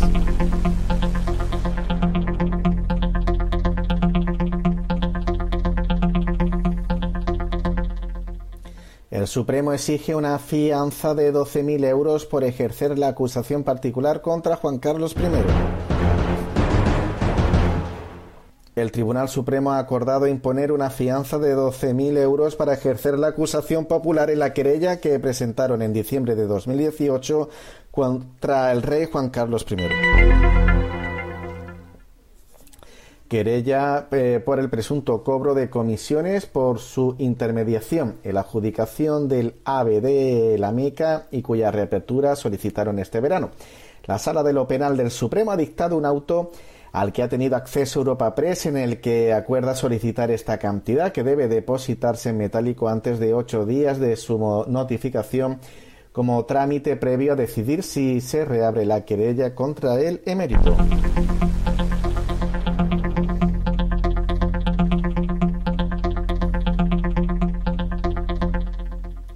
BlackRock y otros fondos buitre compran la mitad de la deuda del grupo Prisa.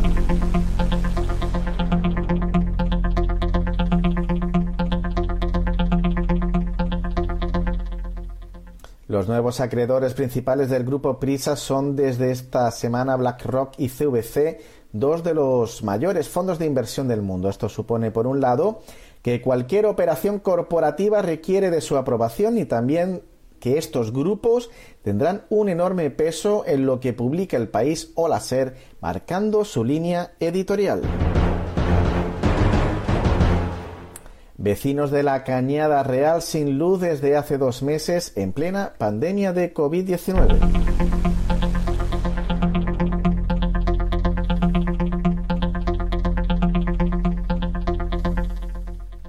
Vecinas y vecinos de la Cañada Real siguen denunciando la falta de luz en el barrio madrileño en Madrid, capital de España, dos meses después. Este lunes 30 de noviembre se han concentrado ante la Consejería de Vivienda de la Comunidad de Madrid para denunciar que la falta de este suministro básico está acarreando problemas de salud en plena pandemia y que afectan especialmente a niñas, niños y personas mayores. Asociaciones de vecinas de la Cañada exigen a todas las administraciones responsables que pongan fin a esta situación que supone una vulneración de los derechos de cientos de familias, lo cuenta Cristina de la asociación Al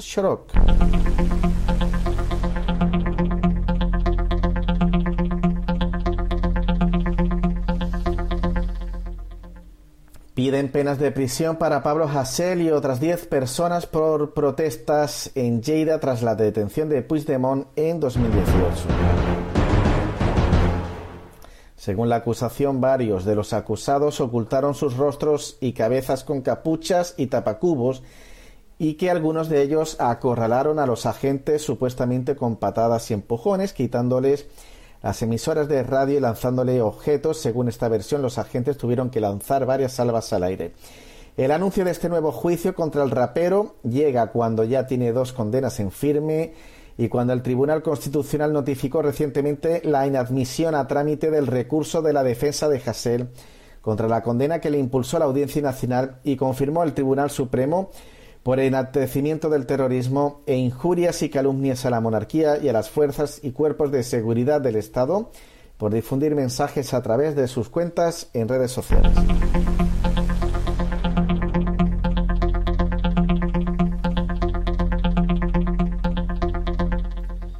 No a los despidos de Alestis, en Alestis no sobra nadie. Hoy, 1 de diciembre de 2020, se ejecuta la sentencia que la empresa Alestis, junto a comisiones obreras y UGT, ha pactado.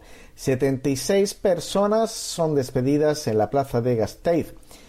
No somos un número, somos nombres y apellidos con nuestras vidas y familias. Somos personas a las que nos han tratado como a basura, personas que llevábamos una media de 20 años en la empresa. Se nos ha mandado un burofax a nuestras casas para comunicarnos este despido improcedente. La dedicación La profesionalidad durante tanto tiempo se ha reducido a malas formas, maltrato y ninguna empatía hacia las personas que nos hemos dedicado en cuerpo y alma a esta empresa.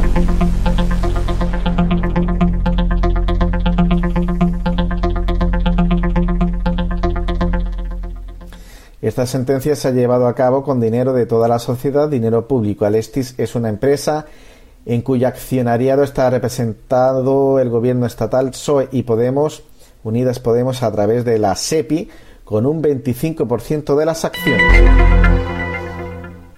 Adif privatiza y quintuplica el coste de mantenimiento de la infraestructura ferroviaria.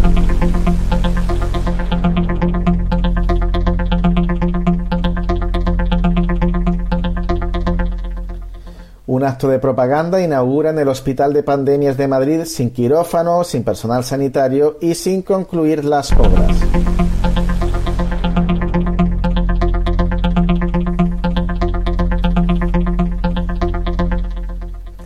Pacto de Toledo, el sistema público de pensiones en venta. El Congreso aprobó el 19 de noviembre por mayoría de 262 votos las propuestas de la Comisión del Pacto de Toledo es un acontecimiento que se ha hecho eh, que pasará desapercibido. Los grandes medios han callado, todos sabemos el control que ejercen las entidades financieras sobre los grandes medios de difusión, tampoco el debate parlamentario ha tenido repercusión pública. La aprobación del proyecto quedó oculta tras la votación de la ley de educación. Se aprobaron el mismo día, no fue casual, era una maniobra que buscaba escamotear a los pensionistas actuales y venideros en el debate sobre su futuro. Las figuras más relevantes del gobierno progresista, entre comillas, han pasado de puntillas sobre el tema.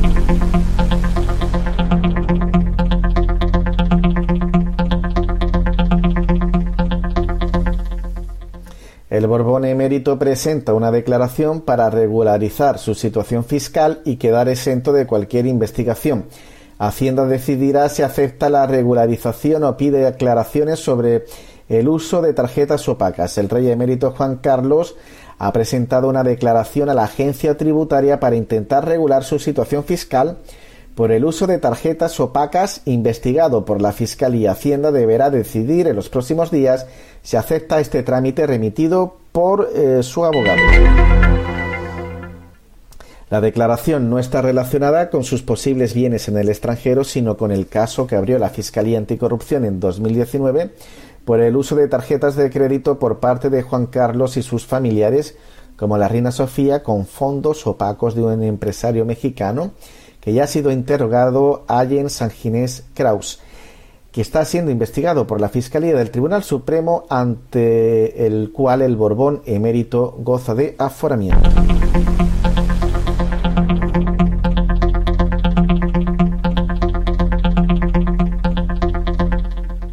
Los presupuestos de 2021 más atentos al IBEX 35 y a conservar privilegios que a las necesidades de las mayorías.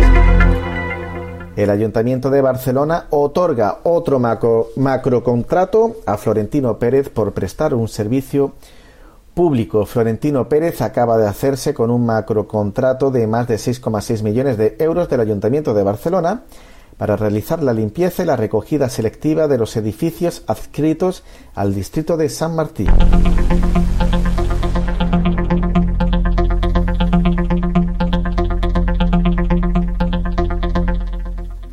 El Tribunal Supremo revoca el tercer grado a los presos políticos catalanes. El Tribunal Supremo ha acordado revocar el tercer grado penitenciario a los nueve condenados a penas de prisión por el juicio del proceso el tribunal considera que se trata de una medida prematura y lo justifica en que son penas elevadas de 9 a 13 años, de las cuales ninguna ha cumplido la mitad y la mayoría ni siquiera una cuarta parte.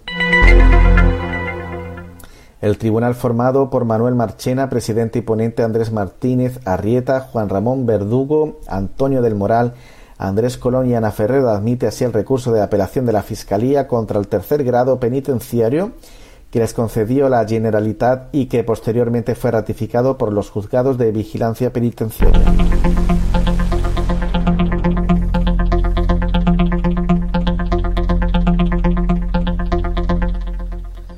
Se celebró manifestación en Madrid por la República, no al régimen del 78. Se celebró la manifestación republicana del 6 de diciembre en Madrid en defensa de los servicios públicos, República, no al régimen del 78, convocada por el Espacio Republicano de Madrid.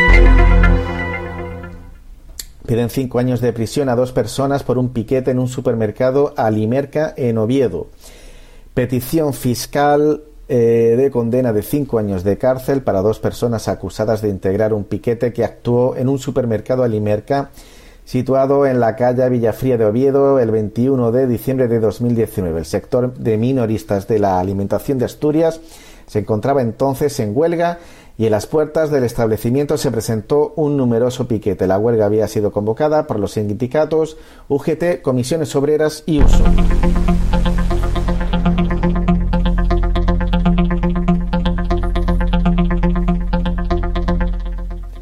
Ayuso empieza a desmontar las plantillas de los hospitales para dotar a Isabel Zendal. La Comunidad de Madrid ha dado el pistoletazo de salida a su plan de traslados forzosos de sanitarios al Hospital de Emergencias Isabel Zendal, inaugurado el pasado martes, y lo hace a costa de las plantillas del resto de centros de la región.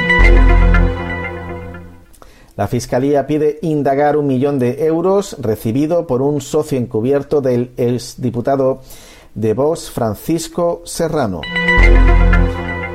La Fiscalía Provincial de Sevilla ha elevado un escrito al juzgado de instrucción número 16 que investiga al exdiputado autonómico de Vox y expresidente del grupo parlamentario de dicha formación Francisco Serrano por un posible fraude de delito, eh, perdón, por un posible delito de fraude de subvenciones o alternativamente de estafa en demanda de que la Policía Nacional indague una transferencia de un millón de euros recibida por la sociedad Proyectos e Inversiones Serralba, propiedad por un supuesto socio encubierto de BioBooth Niebla Sociedad Limitada participada por Serrano.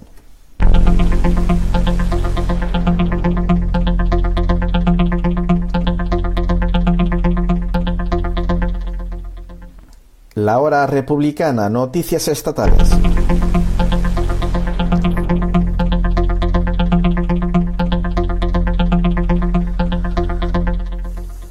Para finalizar, los republicanos españoles reclaman una nueva constitución.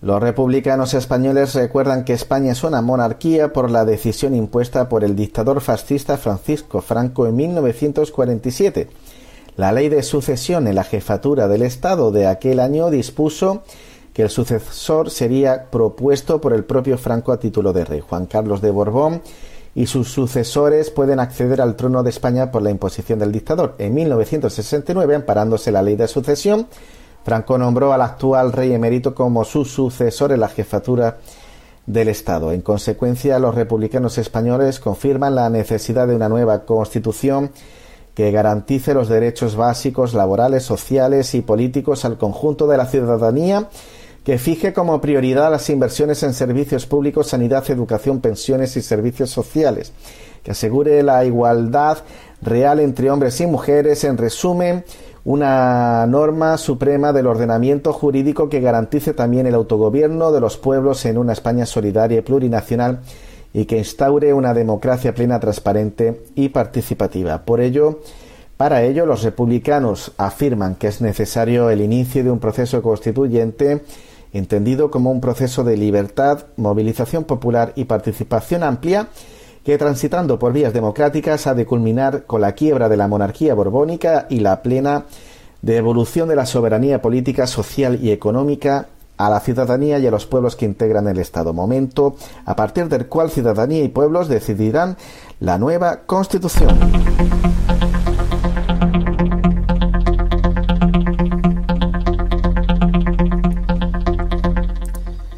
Y esto ha sido todo por hoy en la Hora Republicana, un programa de la plataforma estatal Ciudadanos por la República en colaboración con Radio Solos Barrios y nos despedimos hasta el próximo miércoles con un Viva la República.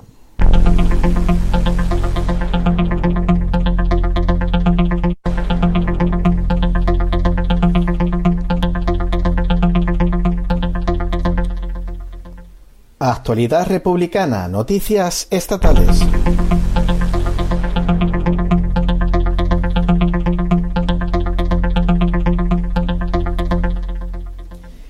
El PP y sus socios de Vox inauguran el hospital pandémico en Madrid sin personal sanitario y en medio de abucheos y protestas.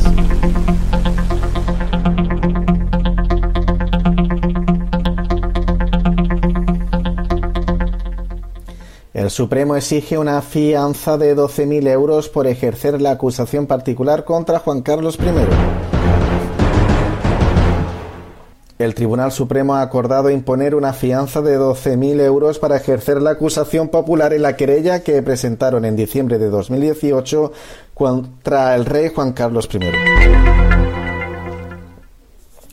Querella eh, por el presunto cobro de comisiones por su intermediación en la adjudicación del ABD la Meca y cuya reapertura solicitaron este verano.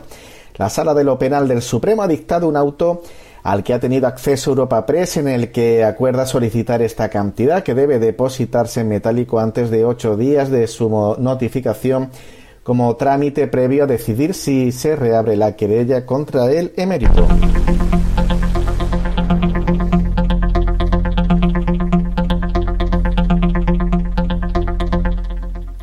BlackRock y otros fondos buitre compran la mitad de la deuda del grupo Prisa.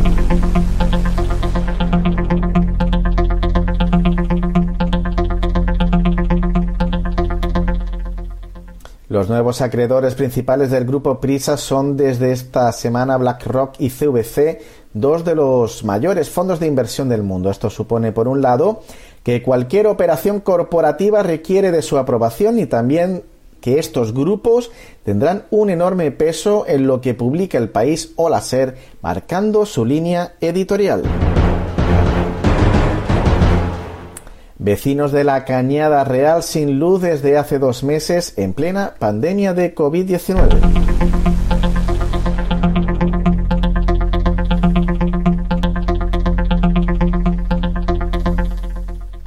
Vecinas y vecinos de la Cañada Real siguen denunciando la falta de luz en el barrio madrileño en Madrid, capital de España, dos meses después. Este lunes 30 de noviembre se han concentrado ante la Consejería de Vivienda de la Comunidad de Madrid para denunciar que la falta de este suministro básico está acarreando problemas de salud en plena pandemia y que afectan especialmente a niñas, niños y personas mayores. Asociaciones de vecinas de la Cañada exigen a todas las administraciones responsables que pongan fin a esta situación que supone una vulneración de los derechos de cientos de familias, lo cuenta Cristina de la asociación Al Shorok.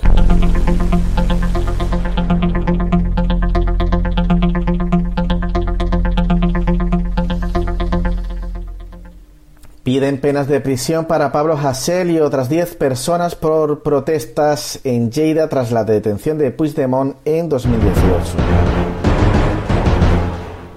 Según la acusación, varios de los acusados ocultaron sus rostros y cabezas con capuchas y tapacubos y que algunos de ellos acorralaron a los agentes supuestamente con patadas y empujones, quitándoles las emisoras de radio y lanzándole objetos. Según esta versión, los agentes tuvieron que lanzar varias salvas al aire. El anuncio de este nuevo juicio contra el rapero llega cuando ya tiene dos condenas en firme y cuando el Tribunal Constitucional notificó recientemente la inadmisión a trámite del recurso de la defensa de Hassel contra la condena que le impulsó la Audiencia Nacional y confirmó el Tribunal Supremo por enaltecimiento del terrorismo e injurias y calumnias a la monarquía y a las fuerzas y cuerpos de seguridad del Estado por difundir mensajes a través de sus cuentas en redes sociales.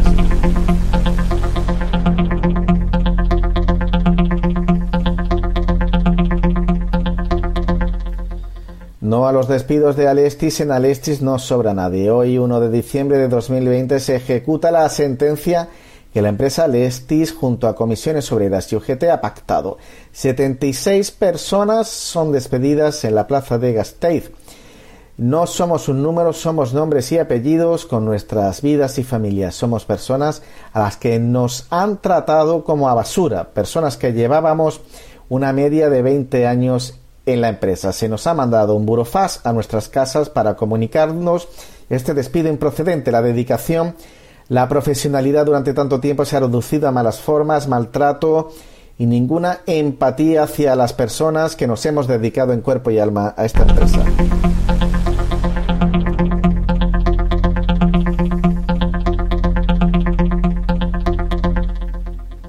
Esta sentencia se ha llevado a cabo con dinero de toda la sociedad, dinero público. Alestis es una empresa en cuyo accionariado está representado el gobierno estatal PSOE y Podemos, Unidas Podemos, a través de la SEPI, con un 25% de las acciones. Adif privatiza y quintuplica el coste de mantenimiento de la infraestructura ferroviaria.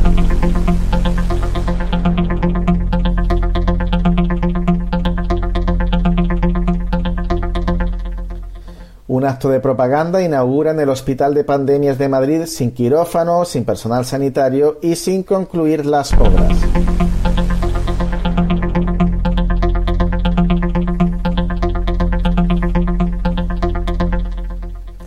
Pacto de Toledo, el sistema público de pensiones en venta. El Congreso aprobó el 19 de noviembre por mayoría de 262 votos las propuestas de la Comisión del Pacto de Toledo es un acontecimiento que se ha hecho eh, que pasará desapercibido. Los grandes medios han callado, todos sabemos el control que ejercen las entidades financieras sobre los grandes medios de difusión, tampoco el debate parlamentario ha tenido repercusión pública. La aprobación del proyecto quedó oculta tras la votación de la ley de educación. Se aprobaron el mismo día, no fue casual, era una maniobra que buscaba escamotear a los pensionistas actuales y venideros en el debate sobre su futuro. Las figuras más relevantes del gobierno progresista, entre comillas, han pasado de puntillas sobre el tema.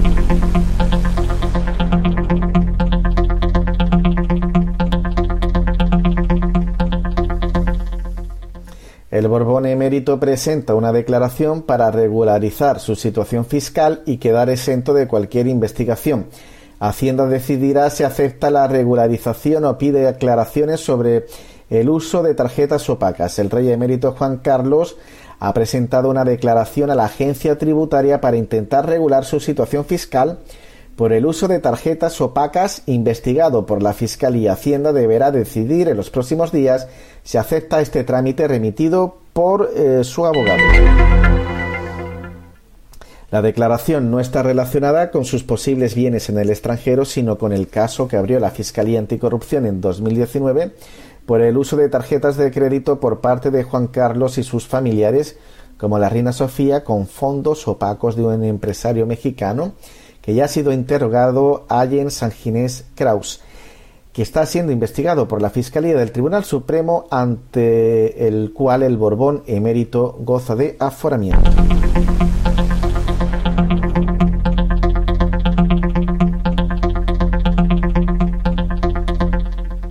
Los presupuestos de 2021 más atentos al IBEX 35 y a conservar privilegios que a las necesidades de las mayorías.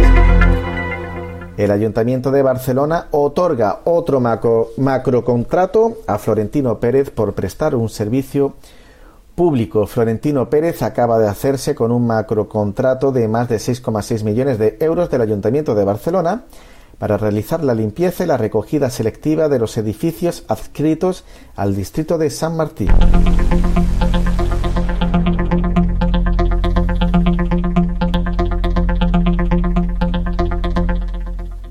El Tribunal Supremo revoca el tercer grado a los presos políticos catalanes. El Tribunal Supremo ha acordado revocar el tercer grado penitenciario a los nueve condenados a penas de prisión por el juicio del proceso el tribunal considera que se trata de una medida prematura y lo justifica en que son penas elevadas de 9 a 13 años, de las cuales ninguna ha cumplido la mitad y la mayoría ni siquiera una cuarta parte.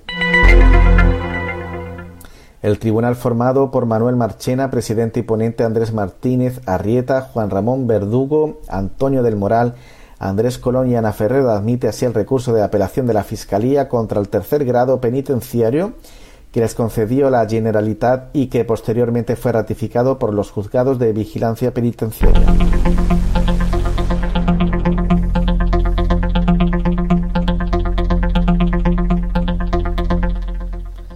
Se celebró manifestación en Madrid por la República, no al régimen del 78. Se celebró la manifestación republicana del 6 de diciembre en Madrid en defensa de los servicios públicos, República, no al régimen del 78, convocada por el Espacio Republicano de Madrid. Piden cinco años de prisión a dos personas por un piquete en un supermercado Alimerca en Oviedo.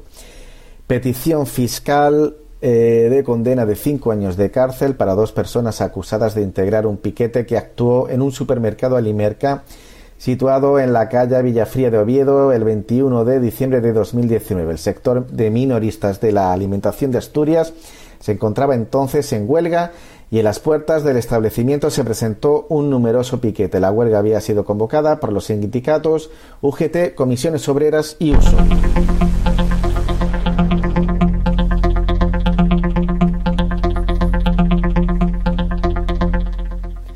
Ayuso empieza a desmontar las plantillas de los hospitales para dotar a Isabel Zendal. La Comunidad de Madrid ha dado el pistoletazo de salida a su plan de traslados forzosos de sanitarios al Hospital de Emergencias Isabel Zendal, inaugurado el pasado martes, y lo hace a costa de las plantillas del resto de centros de la región. La Fiscalía pide indagar un millón de euros recibido por un socio encubierto del exdiputado de Vox Francisco Serrano.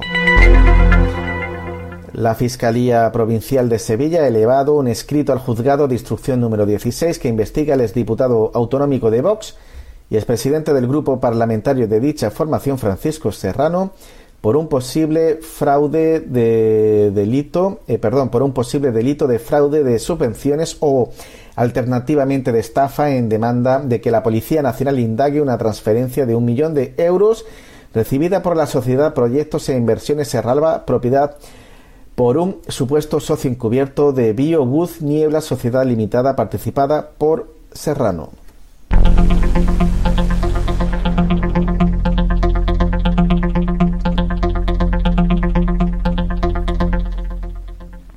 La hora republicana, noticias estatales.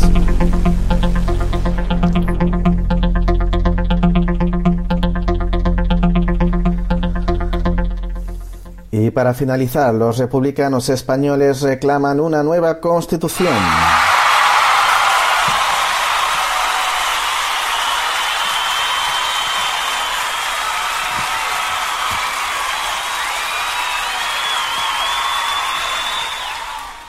Los republicanos españoles recuerdan que España es una monarquía por la decisión impuesta por el dictador fascista Francisco Franco en 1947 la ley de sucesión en la jefatura del Estado de aquel año dispuso que el sucesor sería propuesto por el propio Franco a título de rey. Juan Carlos de Borbón y sus sucesores pueden acceder al trono de España por la imposición del dictador. En 1969, amparándose la ley de sucesión, Franco nombró al actual rey emérito como su sucesor en la jefatura del Estado. En consecuencia, los republicanos españoles confirman la necesidad de una nueva constitución que garantice los derechos básicos laborales, sociales y políticos al conjunto de la ciudadanía, que fije como prioridad las inversiones en servicios públicos, sanidad, educación, pensiones y servicios sociales, que asegure la igualdad real entre hombres y mujeres, en resumen, una norma suprema del ordenamiento jurídico que garantice también el autogobierno de los pueblos en una España solidaria y plurinacional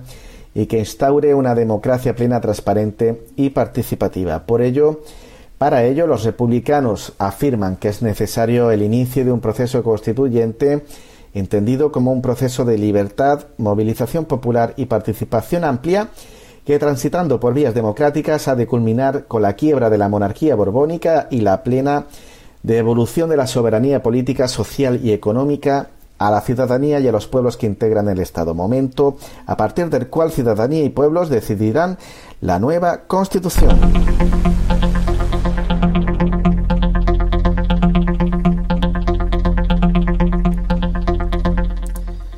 Y esto ha sido todo por hoy en la Hora Republicana, un programa de la plataforma estatal Ciudadanos por la República en colaboración con Radio Solos Barrios y nos despedimos hasta el próximo miércoles con un Viva la República.